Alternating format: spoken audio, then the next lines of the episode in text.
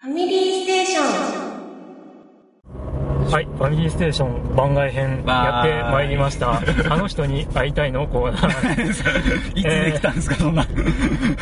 なんとこおお今ちょっとあの、クリンクはあの、運転中ですので、ちょっとね。え はい、どうも、クリンクです。はい、ヨッキーです。はい、えっ、と、今回ゲストとして、ヨッキーさんに来ていただいておりますけれども、ゲストなんかな、もうーんサブパーソナリティと言っていいんじゃないかな。うん、暑い？もしかして。う。うん、僕は暑い。暑いね。そうでもない？はい、いやいや、大丈夫。えーっと、本日は11月6日土曜日。はい、明日ファミリーステーション第59回を収録する予定予定でですかはありますが私は参加できません。えっとまあそもそもなんで明日になったかっていう話なんだけど、はいえっ、とまあリスナーというか昔から知り合いであるチキさんがはい。東京から大分に帰ってくるので。えータイミングさえ合えば所属に参加したいという話が最初あったんですけど、はいはい。まあ、僕クリンクの仕事の都合上 あのそのね明日が仕事じゃないかっていう状態が、まあ、疑われていて。でそれがまあ分わかるのがなかったね、結構遅かったりして。でそれで、まあ、できそうですよっていう連絡をした時にはすでにこうあもうなんか別の用事ができちゃったっていうふうに言われてまあ、残念ながら参加できないんだけども、はい。うん、まあ今からそのチキさんを大分空港にお迎えに。行ってですね。はい。で帰りにもまた番外編を撮ろうかなと思ってたりするわけですが、はい。まあ行きがねあの僕一人だと寂しいので寂しいって。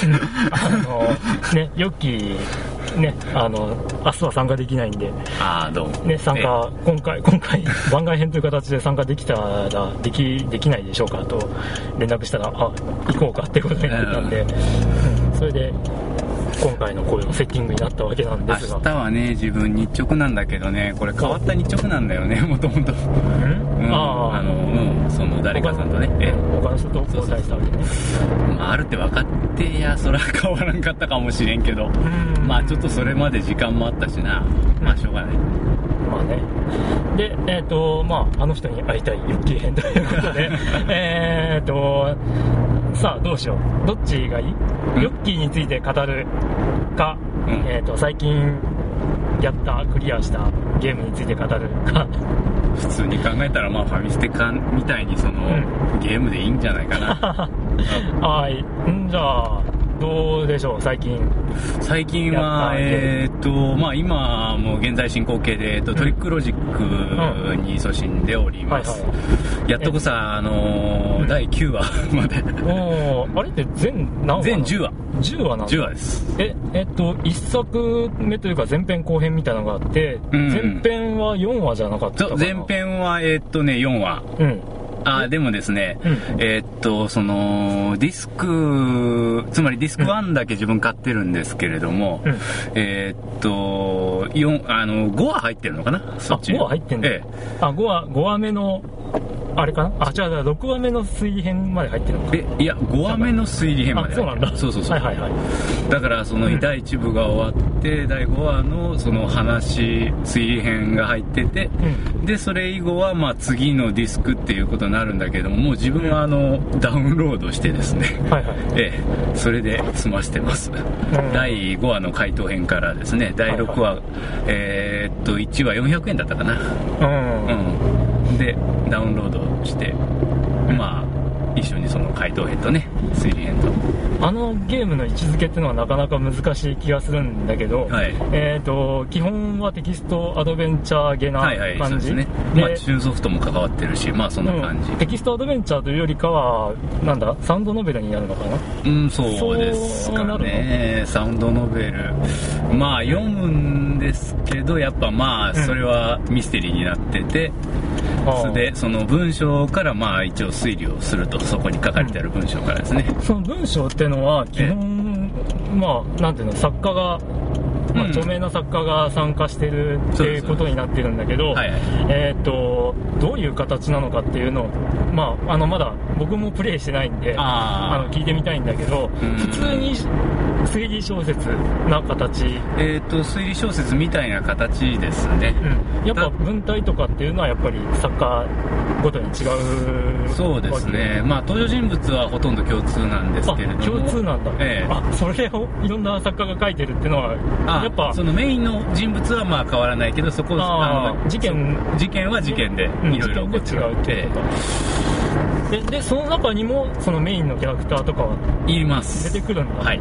ああそうなのかへえじゃあ、まあええ。そのキャラの性格とかが共通になってなきゃいけなかったりするのを別々の作家が書いててっていう。ね。はいはい。あやっぱそういう試みなのね、ええ。ああそれはやっぱりね小説好きな人にとってはたまらん、うん、で一応ですねあの、まあ、ルールというか、うん。そういうのは一応ありましてはいはい。この結局その読んでる文章の中には、うん。あの嘘は一切ないとただしあの犯人は嘘をついている可能性はある。当たり前ですねね犯人が言ってることは正しい正しいっていうか正しいんだけどそれはう嘘として正しい。そうそうそう。嘘をついてるという前提でまあ正しいというかね。なるほどね。その代わりそれ以外の書いてあることはあの全部ですね正しい、うただし裏がないとは限らないですね書いてある。ああまあ言正しいけど、ええ。言ってないこともあるそうそうそう言ってないこともあるしわざと誤認させるような書き方をしてるところもあります。うん。まあそれはもうあの推理の中でね解き明まかしてあそうだね。推理小説の文法とか、そういう形だね。そうですそうです、えっとこっちはまずいのか？え ETC 積んで。ETC になるんだねこあっちは。ETC 積んでないのか。積んでないよ。はい。じゃあ左の車線行ってください。いいよ。今大分インターチェンジにいます、うん、今から乗ります。えー、っとえでまあ基本その文章っていうのが伝わってはいは並ぶわけじゃない、並んでますよね。で、文章は一回まず通して読みます。で、読んだ後にはですね、えーっと、その、文章の中の、あの、数箇所、まあ、数十箇所ですかね、うん。が、あの、キーワードとして、あの、特定されるんですね。キーワード。文面が。はいはい。文面が結局そのなんか関係してそうなあのうん。文章というかセンテンスもしくはその文節うん。分節単位でそういう風にあのここがキーワードだっていうのが分かるようになるんですよね。2回目読むときに。は。はいはい。でそのにそのキーワードが結局そのえー200ページから300ページの文章の間にまあいるまあいっぱいあるわけですよね、まああの関係ないところはもう関係ないとして 一応まあ切り捨てられてるんですけれども。うん。でそのキーワードをとりあえずは拾い上げるんですよ。うん。あの関係ありそうなキーワードを拾い上げる。いくつか。はいはい。でキーワードとキーワードを拾い上げて、えー、と5つあるスロットの中にまあ組み込んでいくんですけどまああの、適当でいいんですよね組み込むのは。でそれで拾い上げてあの推理というボタンを押すと、うん。本当に関係あるそのキーワードとキーワードがあればそれが結びついて、うん。謎というものが生まれるんです。あこれおかしいんじゃねみたいな。そうそうそうそう。のそうそうそうまあプレイヤーというかうん。キャラクターが思うそうそうそう。感じになる。それのきっかけになるわけですね。これはあのキーワード2つで生まれるのが基本なんですけども、ん。えー、と1つで生まれることもありますあとりあえずあのーまあ推理のそのスロットは5つあるんですけれどもどれだけ適当に入れててもですね反応するやつがあればちゃんと、うん。あの謎になってくれるんですよね。あはいはい。でそれで謎ができるとするじゃないですか。それはあの事件に関係あるものかもしれないしあのたわいのない関係ないことかもしれないですで ただただ単に何かそうそうそう。こ引っかかったことだそうそうそう。そうそうそうそう。うん。で謎というのがまあいくつかできるとでうん。今度はですねその謎とそれの答えになるような今度はキーワードですね。また。文章の中キーワードを探し出して、うん。で謎とキーワードの組み合わせでひらめきというのができるんです。ピコーンと。そうそうそう。あこれはさっき思った謎の回答につながるんじゃないか？みたいなまあ結局答えが結局そのまんまキーワードとして書いてある場合が多いんですけど、ね。はあはあええ。それかまあちょっと遠回しな言い回しそのキーワードというのもあるんですけれどもこれとこれくっつくかというね意外に思うようなキーワードと謎もあるんですけれども、はいで結局そういうのが合わさると今度ひらめきというのができます。うん。でこのひらめきというのが結局その答えに使う一要素になるわけです。あー。えんで、えー、と答えはどうするかというとあの結局問いがいくつか用意され設問が用意されてます、うん。その設問に合うようにひらめきを持ってくるんですね。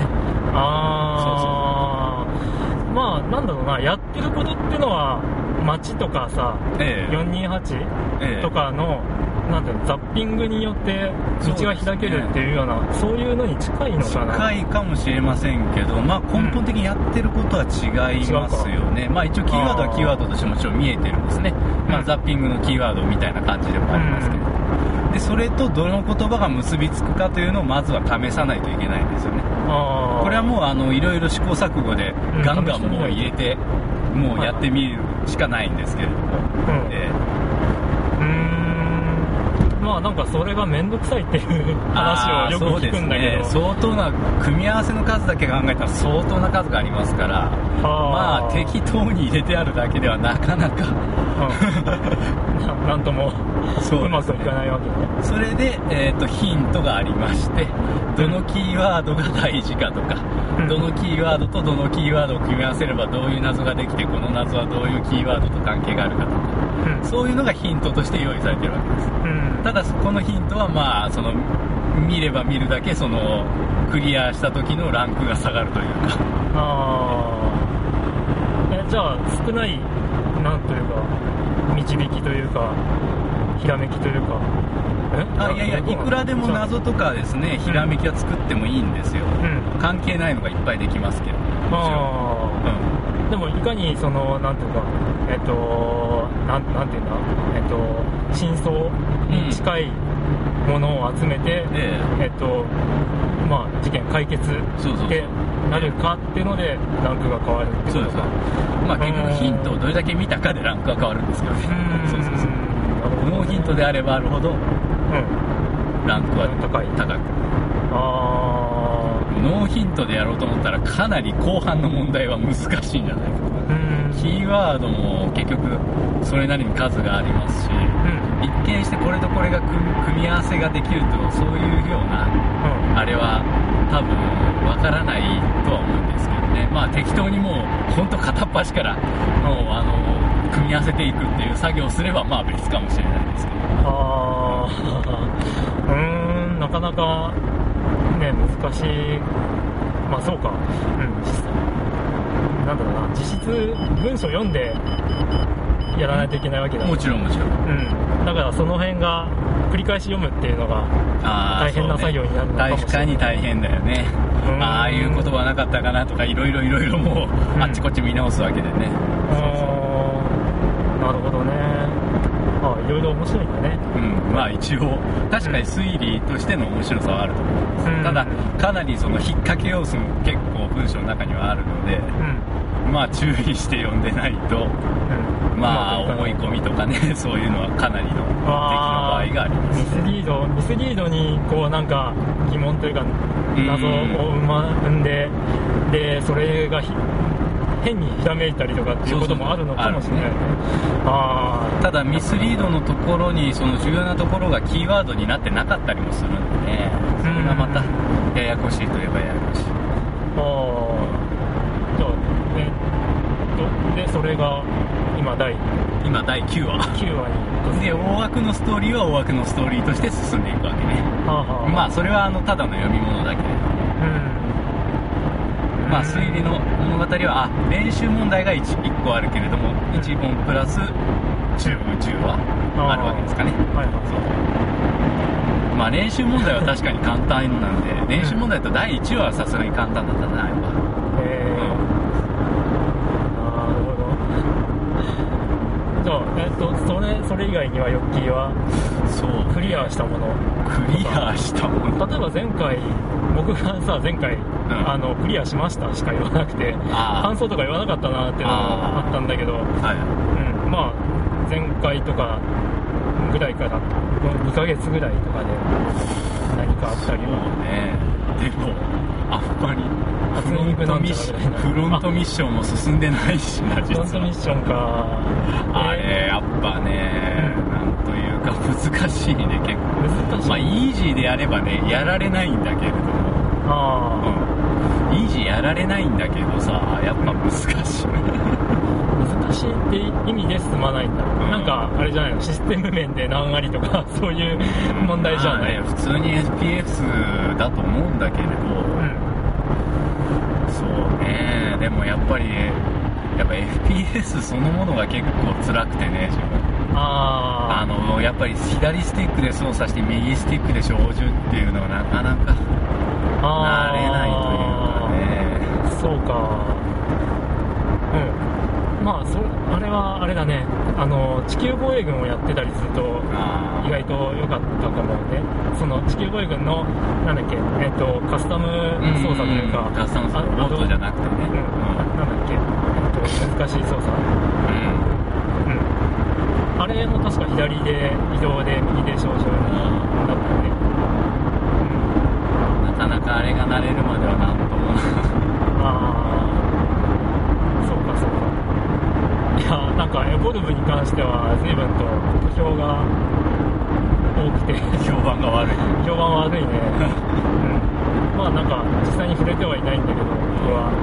なんかね随分あのロード時間とかが長いだのそのえっ、とネット対戦のうん。ね、あのマッチングに時間がかかるとかああそういううんそういうので随分あるみたいだけど、まああシステムそのものはねなんつってもあ、ゲームとしてはどうなの？そんな悪いとは思わない。悪いとは思わないよ。うんなるほどね。ただまあどうなのかな。まあそれぞれ戦い方にもよるんだろうけどね。確かにその角と近距離遠距離とうん。武器があるわけでね。確かに使い勝手は全然違うと思う。あ武器によって。あそのまあフロントミッションというものを僕自体があんまりこう過去はやってないんだけど、えー、とそれまではこうなんていうの単性の単性だったのかな？単性のこう、シミュレーション、単性。うん。戦略シミュレーションから、えー、となんだっけ横スクロールのアクションゲームとかにもなってた。あれはねガンハザードってやつだ、うん。はいはいはでまあ基本はその戦略シミュレーションとしてシリーズは続いてたんだけど、まあ、ここに来て急にというかうん。まあなんていうか流行りのというか アーマードコア的な、一人称視点のね、うんええ。一人称一人称視点なの。ああまあ三人称視点、一応三人称視点か後ろから眺めたりするからねタイプになったっていうのでどうなの？まあなんか結構よく言われるのがあのロボットバンザーうん。の動きじゃねえよこれっていうような 言われ方。まあいいんじゃないの？そういうもんだと思えば そうそうなの。うん。まあ滑らかに動いてくれるけどね。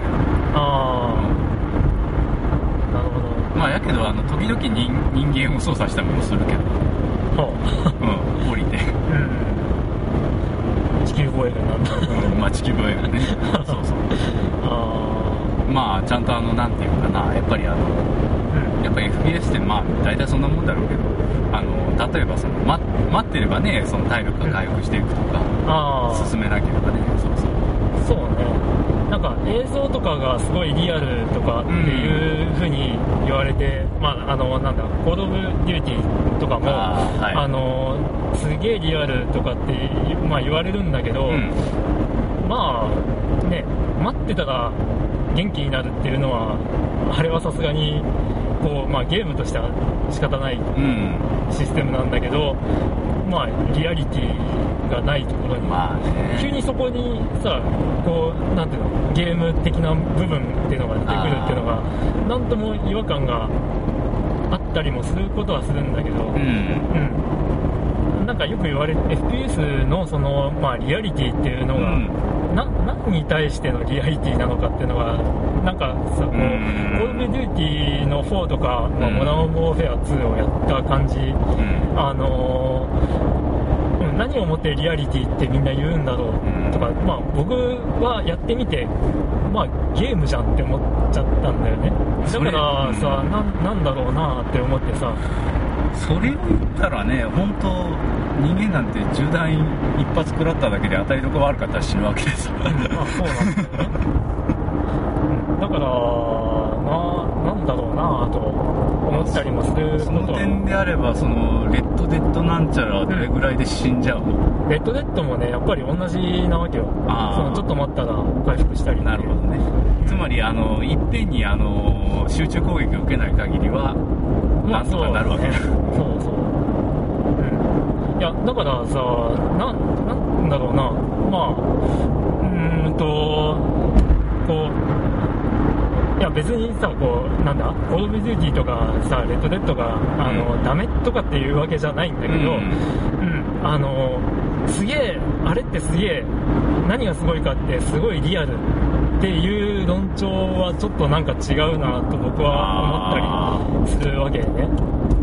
多分ね難易度をベリーハードとかあーまあそれはね。スーパーリアルだかわかんないけどさ。あっという間に数発受けるだけで死んじゃうよねそういうのそういうのを選ぶとなるんだろうけども、うん、ゲームとしてどうなのやっぱり面白くないよね。すぐまあそうなるとね。何発か当たって死ぬぐらいじゃん。うん、そういうのを考えるとさなんかどうなんだろう。まあ映像のリアリティとかまあほなんだろう他のゲームでもさ、はいこういや別に現実世界を追体験したいわけじゃないからとかってはいはいいう意見もあるわけじゃん、うんそこでリアルリアリリアルじゃないっていうのでこう 良し悪しを判断するような話ってのがちらほら出てくるのはなんか違うよなって思ったりうんするわけなんだよね。うん。まあ、いいんだけどさ。うん。あの、結局のところ、こう、プレイしてる人が楽しいか楽しくないかだからよねうん、話になるんで。まあ、コでード・オブ・デューティーも面白かったしねうん、僕にとって。で自分にとっては一応フロントミッションはどうなのかというとう微妙ですね。微妙ですね下手くそだからっていうのもあるかもしれんけどもなんとなくあ、その辺も、なんかあるよね。あのー、まあ、前回も話したけど、あのー、なんていうの、システムが理解できて、うん。であのやりこなせるようになった途端にこう感想がガラッと変わるゲームとかっていうのもあるよね、うん。あのね前セガツーリングカーチャンピオンシップっていうゲームがうん。セガサターンで出たんだけど、うん。めちゃめちゃ難しいのね。あのーそもそもが普通になんていうの操作、うん。車のゲームなんだけど、あのそもそも普通にマシンを操るっていうことがうん。難しいという、ああマシンを操ることさえ難儀するってだかわけね。らまずはそのマシンを自分の思う通りに動かせるようになるっていう作業が必要になってくるんだけどそれってまあ結局どのゲームも一緒ではあるんだよね。ではあるね。そうです。マリオだってねあのどのくらいジャンプできるかとかうんそういうのはやっていくうちに分かることそう。ではあるので、はいこれから肘バイパスの方に入りますね。大分空港道路ってまあ俗に言われてますが。うん。まあねちょいちょいこうあの冬場にスリップ事故とかがあるとかっていうね そういう曰くのあるところではあるけど。うん。まああれだよね。えっ、と改善されたりとかしてね、うん。うん。やってきているんだが。よいしょとりあえず空港方面はこれをまっすぐにこうか。行きましょう。そうそうそうそうそう。とりあえずここで一旦。預金生産かな？ええ。そうですね。あら見てなかった。こんばんは。確認します。はい。はい、750円です。はい。そうね。750円だっでは預かりまたそうそう。あのインターネットで調べたけどす。はい、一回、250円のプライスです。うございまは。い。そうそう。750円で来れるようになったねここまで。うん。いいよよしそれではここ道路でそのまんま。ナビよろしく。まあとりあえずあの道なりって走ってれば大丈夫よ。いいよ。うん。でねそのまあセガツーリングカーに関しては、はい。そのマシンをうまく操れるようになった途端にうんこうガラッと面白さが 変わるわけね。はあ。次はそのいよいよあれだよ。そのまあよくあるレースゲームらしく、うん。あのとりあえずチャンピオンシップを、え3戦4戦うん。やっていくわけなんだけど、うん。転戦していくんだけどど、うん。あのそこで順位を上げていってうん。最終的に1位になって、まあチャンピオンになろうっていうのが最終目的っていうセガサセガセガダリーっぽいはい。感じではあるんだけど、うんそれをやっていく作業になっていってうん。でまあいよいよこう1位になりました、うん。うん、あ面白かったなで終われるうん。じゃあ終われるんだけど、うん。そこからいやまだタイム縮められるんじゃないかっていう方向になっていく。ではたっと気づくとあれ最初マシンを操れなかったじゃんっていうような、うん。そういう面白い感覚になるというか不思議な感覚に陥るという。なるほあのゲーム結構評価があんまり良くない時期がどうん。出た直後あって、はい。多分ねなんじゃこの難しいゲームはっていううん。感覚に陥った人が多かったんじゃないかなっていう、あね、でその後評価が上がった上がったっていうかある程度まあ高くなった高くなったっていうほど高くはななんなかったけど、ーうん。うん、あの評価が上がったのは多分やってみててこう分かってきて面白いと思った人が再評価したっていうことだろうなと思って、うん、であとあれだね。あのアンリミテッドサガだね。あうん。あれねこうツイッター上でねあのやっぱあのゲーム面白かったですよっていう人がやっぱいるいいてあで、うん、まあ不遇なゲームな。んだな。っていう、何うん。まあ分かればね確かにさあのどういうふうにそのノウハウを進めていけばいいかがねあれも確かにあるんですよ。うん。あのゲーム。まあ、あのゲームは本当にね説明書は説明してないから あの進め方がわからないっていうそうね進めあのなんていうの？こう既存のロープレと同じこう文法で作られていれば、ええ。多分そこまでの批判っていうかはなかったんだろうけど、うん、でもあまりに特殊すぎたよね、うんそうだね。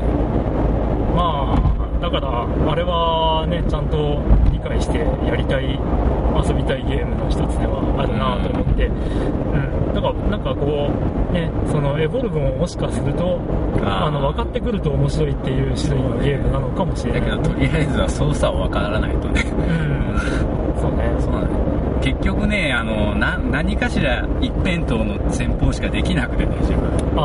例えば遠距離からミサイルランチャー撃つだけとか、うん。あのそしそうじゃなければあの接近して殴るだけとか、なかなかそのケースバイケースの戦い方ってなかなか難しいんだよな、あー。まあなんだね。あのそういった意味で僕が今やってるうん「レッド・デッド・リデンプション」はっていうゲームは結構あの簡単操作っていうか、まあ、うん。この間の配信されたワークスラジオでも言われていたんだけど、うん。あの難しい操作が何一つないっていうね、あうん、本当に、ね、照準構えるってやったら、ん。そのなんていうの？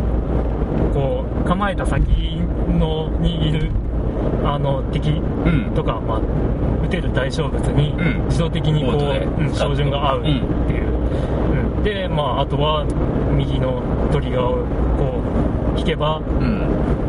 発砲しするなり、うん。ね、あの縄投げるなりするっていうね。そういう、まあ、本当に簡単操作ななるほ感じなんで、うん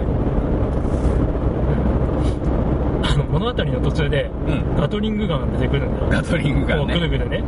回すとうん。ガガガガガってこうあの連射する。動ガトリング。うん、出るんだけどで出て強えからあの奴らに勝つにはガトリングしかないみたいなあの論調で話が出てくるんだけど、うん。あのぶっちゃけね照準が合わないんで。あのそれは自動で照準を合わせるんじゃなくて自分でやんなきゃいけなくて。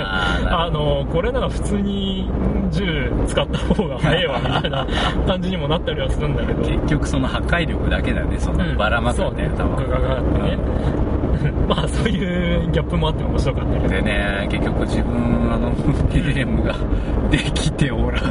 あうんあやっぱそういうところでそのトリロジーがでトリックロジック、ええ。トリロジーができてるってまあちょいちょいできるっていうのは、うん。まあ携帯ゲーム機のそうね。携帯ゲーム機にどうしても流れちゃうな本当うーん。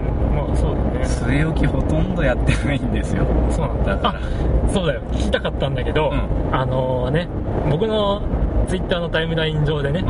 あの360壊れちゃったっていう話が最近ねちらほら出てきてて、はいはいはい。まああのねあのこれを言うと誰かわかると思うんだけど、うん。あのまあ4アンサー、うん。アーマードコア4アンサーが、うん。あのこう飲み込まれたまんま 出てこないと言って嘆いている、ね、でなんか続編が出たら多分プレステ3版買うっていうようなあことを言われてたんだけどそこでふっとあれ？そういえばヨッキーって新型買ったよねって思って。もちろん。で、うん。前のどうしちゃったの？エリートだったよね。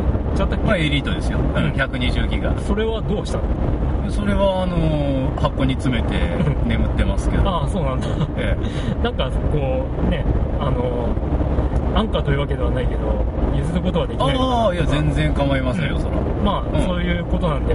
あのもしその気があればっていうああ話で、ねなるほどなるほど。ああちょっとなんかあの打診しておくかもじゃうんね、なんかそういうのちょっと気になったりしたんだけど、あはい。はいいや個人データは個人データはそういえばどうやって消すんだろうどうなるんだろうね。なんか中古の本体がねうん。できないみたいな話が。とりとりあえずあの中に入ったまま取り出せないっていうのが。そうだね。まあでもさなんだっけな。ちらっとこう破壊したみたいな 話も聞いたから。いや確かねあの説明書にはあの書いてあったはずなんだけどなトレーの開け方を。うん空港道路は有料です。あこっちのこっちのラインですよ、一つしかないですよ。ちょっと後ろの人が前に行きたがっていたから。ああそういうことか。うん。通社500円かな。あでも往復ですれば800円。500円、多くだと800円。あーと往復に。多く。はい。そうそう往復で安いよねじゃあすいませんそうそうそう。じゃあこれ帰りの分です。はい。はい、どうも。すいません。ありがとうございました。うんあんまり慣れないので。うん。えっとこれからどうすればいいの？あもうこれはもうまっすぐ行ってくださいとりあえず。はとりあえずあの国道と合流部分まで行かないと。うん、ここは普通の道だよねえーとここはまだまあちょっとかっ飛ばしていいような道ですよね。まあいいや安全運転で行こうよ。とりあえずあえーと70になる。えー左へうん。まだまだここはかっ飛ばしていい道ですよ。まあねなんなんでそういう話になるかっていうとさ、うん。あのねなんか次買うのはプレステ3になりますっていう。なんかこうなんていうの？もう360のソフトは買わない的な流れに見えたんでうんそれはちょっと残念かなと思ってさ。なるほどなうん。ぜひって感じ。でまあ、とりあえず送りつける先さえ分かればそのままあのは 箱に詰めてるんで送送りつけちゃうんだけど。どうなんだろうね。あのハードディスクのコピーあっていうのをやってしまえば確かコピー上書きされるのかうんな、コピーユニットはね、うんコピーユニットは確かあ僕の持ってるからそれも一緒に送ればいい。まあ別にいいんだけどコピーユニットって確か3000円ぐらいでまあ新しく買おうと思えば売ってるしね。まあね。いやいや。やっぱね同じゲーム好きとしてはうん。ね同じ 同じ立場というかさ一緒に楽しみたいよねっていう気持ちはあるのでしょうからまた来たうん安全運転しようぜ とりあえず70キロぐらい。まあ見通しが あんま良くないもんなこのところまあ夜だしね。うん。追いまあ越し車ここで抜いてくれ。抜いてくれ。追い越し車線が来ましたよ。抜いてくれ。まあ時々こういう車線があるからね。うんそうそう。そうなんだよね。基本片道一車線だもんなこう。うん。まあ高速でぶっ飛ばすようなところとしありえないかもしれないから。うん。まあ、空港まで1時間とかってね。うん。まあ他の地域でもあるとは、ね、よく聞くけど、うん。うん。まあでも置いたと置いたねすごいものがあるけど、ななんて言うんだろうな多分一番用事があるっていうのは置いたしだと思うんだけど,、ね。そこから1時間っていうのを考えるとさなんかもうちょっと簡単に行ける道とかってできればいいのにっていう。まあない。それこそさあのフォーバーなくなっちゃったんだけど、うん。あのなんていうの？ちょっと高めのさこう橋。普通の橋とかさ海外にありそうなやつうんドカーンと作るとかさ,、うん、さ一直線でもう着きます。相当うん金相かかる金かかるし期間もかかる。あの大分港が結局西の方にあるから、うん。どうしてもまたいじゃうんだよね。そうなんだね。だからアーチ状なさ、ね、できたらいいのにねってまあ無理だ。ちょっととりあえずこれでも塊魂っぽくあのやればいいんじゃない？無理だけどみたいな。とりあえずやっぱまあこれでもまあ、まあ、早くなった方なんだけど、そうだね。車で1時間。うんそうだよ。うん。はい。でどうなのさ？それ以外のゲームっていうのはだからね今パッと言えるのがもうなんか止まってるゲームばっかりでさ。あああのあのファミステの両親とも言われた ヨッキーがクリアできてないゲームが溜まっているというのは意外といえば意外なんだけど。当ああまあね結局まあゲームもあまあ ラッシュがあったしね。買ってないし。発売ラッシュ。あ買ってない。買ってない。よあでもクリアししないからしてないから買ってないっていう考え方なわけでしょ。まあね。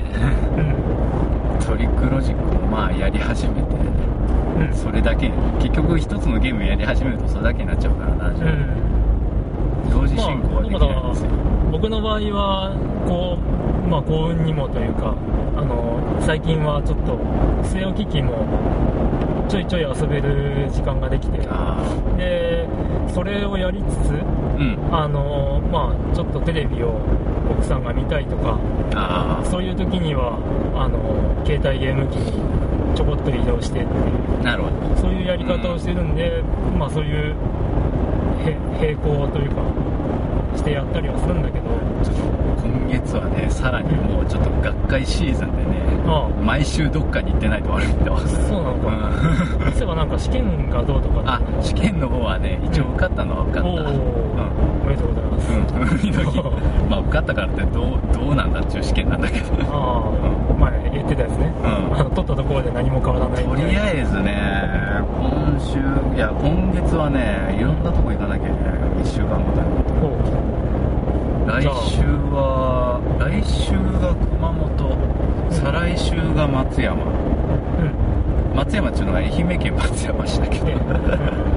え えーっとそれからその次の週は大分で学会があるんだったかな。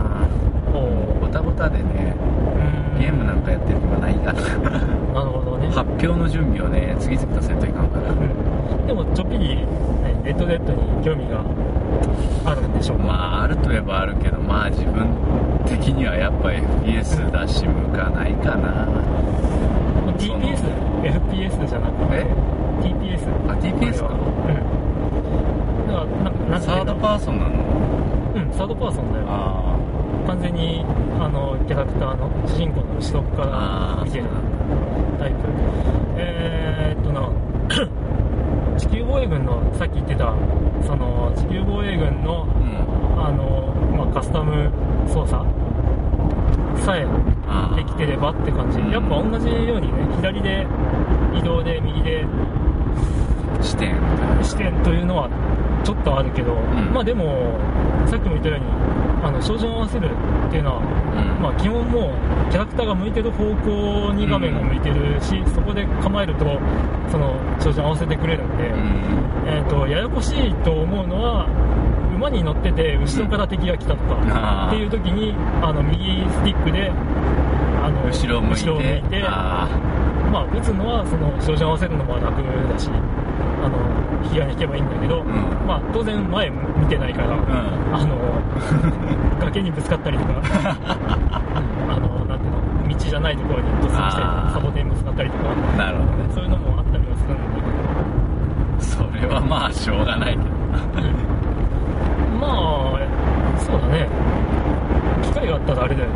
うちで試してみてこれならできそうって思えば、うん。うんやってみると面白いと思う。あの前ねツイッターでも話したんだけどあの僕がやった感じだと、ん。どっちかどっちかというとっていうかななんて言うんだろう。あのコード・オブ・デューティーとかの、ん。まあ、FPS よりかと思ったら違くてどちらかというともう本当テストドライブ的なあ感覚に近い。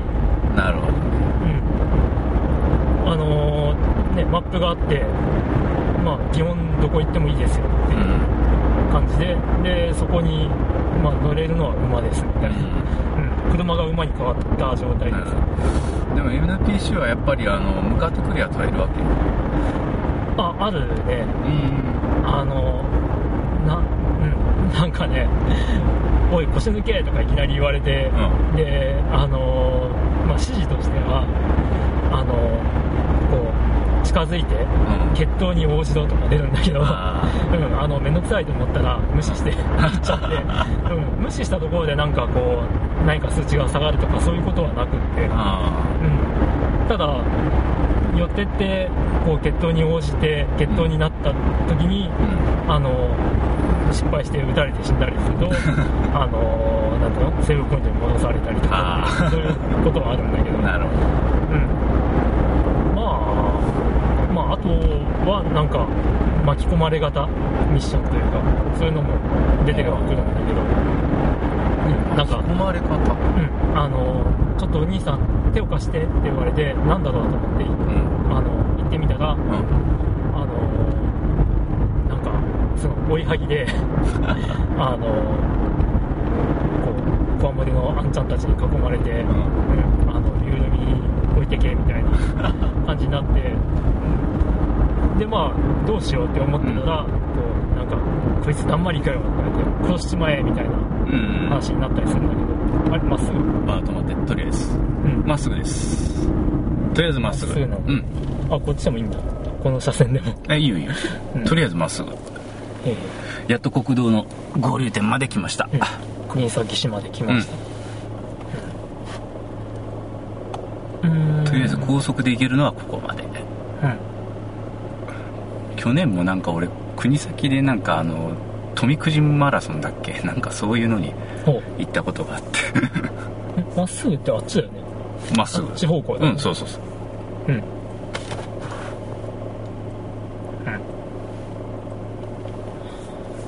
あああのあのね本当に高速道路を僕が運転するってのがねうん。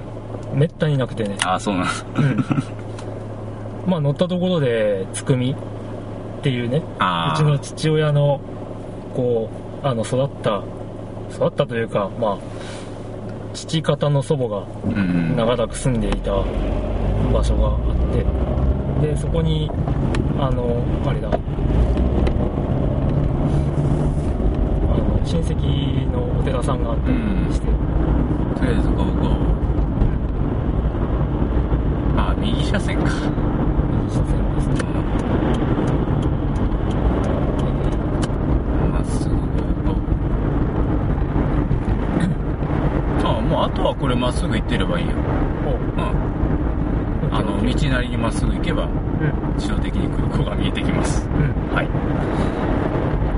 さて。でまあ僕の話になろう。しようかはい。はいどうぞ。まあ前回ね、うん。あの話ができなかったというかしなかった、うん。あえてしなかったというかまあ言い忘れたというか。はいね、あの、まあ、ドラキュラ X ですよ。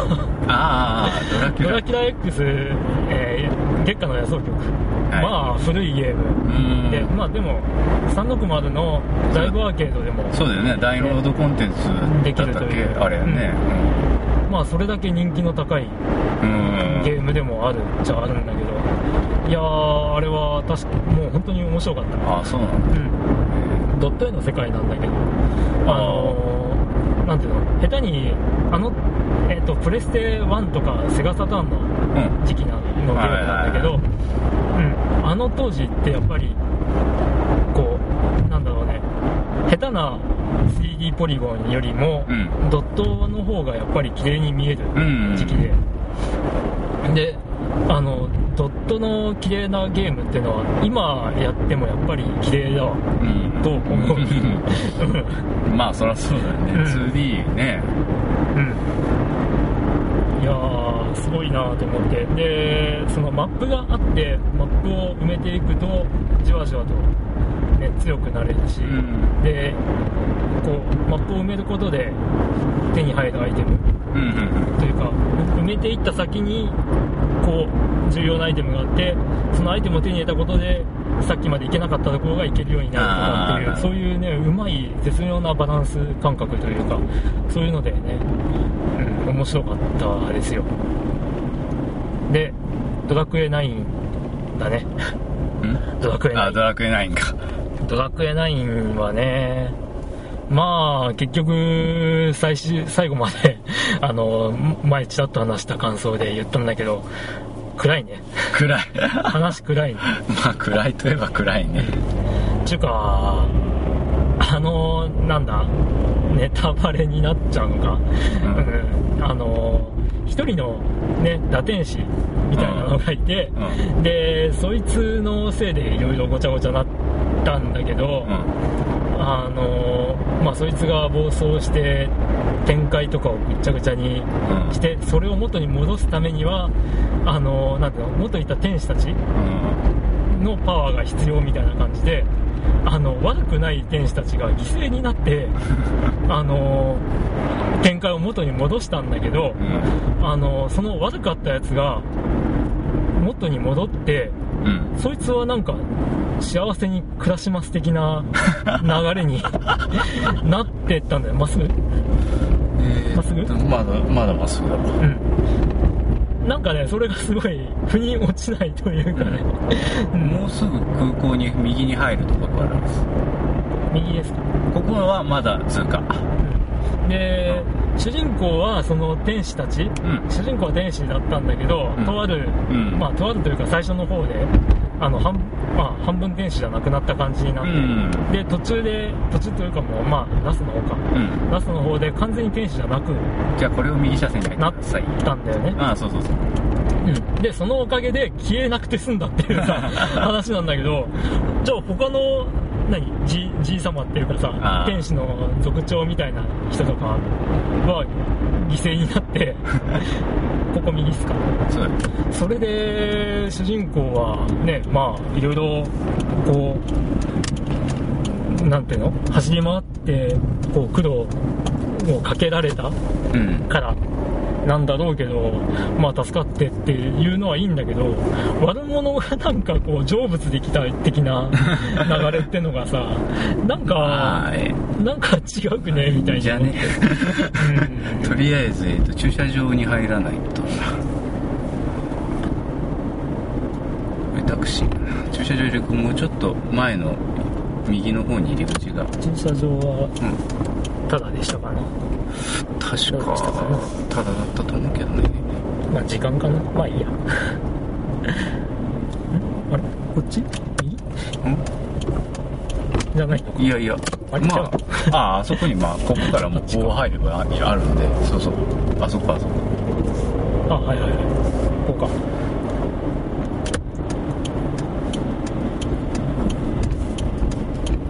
えーっと1時間150円かうん。そんなもんですね。よいしょーっとな入り口ですなとりあえずドラクエ9はうんね、そんな感じで。そうだからうん。で、ポケモンがまだ途中なんだけど、ああそうかポケモンやっとったんやねポケモンはね、一応、あるよ。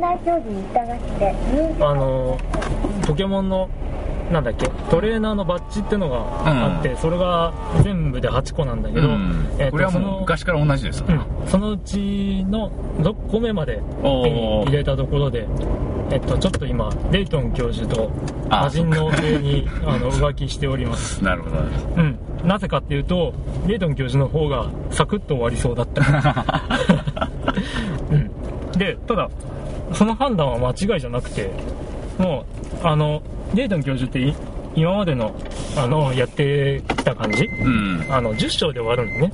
うんまあ大体。大体ね。で、まあそれも、魔人の笛もあの多分そんくらいだろうと思いつつ、えっと今9章まで来てるんで、だっけなもうストーリーを聞かないともう分かんないでどこまでいってるか流れ的にね、うん。あのもうかなり終盤っていう。雰囲気も見せているしこの、うん、この展開でいけばまあそう遠くないうちに終わるだろうなって感じ。はいじゃあ大分空港に到着いたしました、はい、ということで、えっと今回の番外編ヨッキー編はこの終わりということで、えっとこの後。なんか何喋ったか自分でもようわからないな。この後チキさん編になると思います。はい。お疲れ様でした。お疲れです。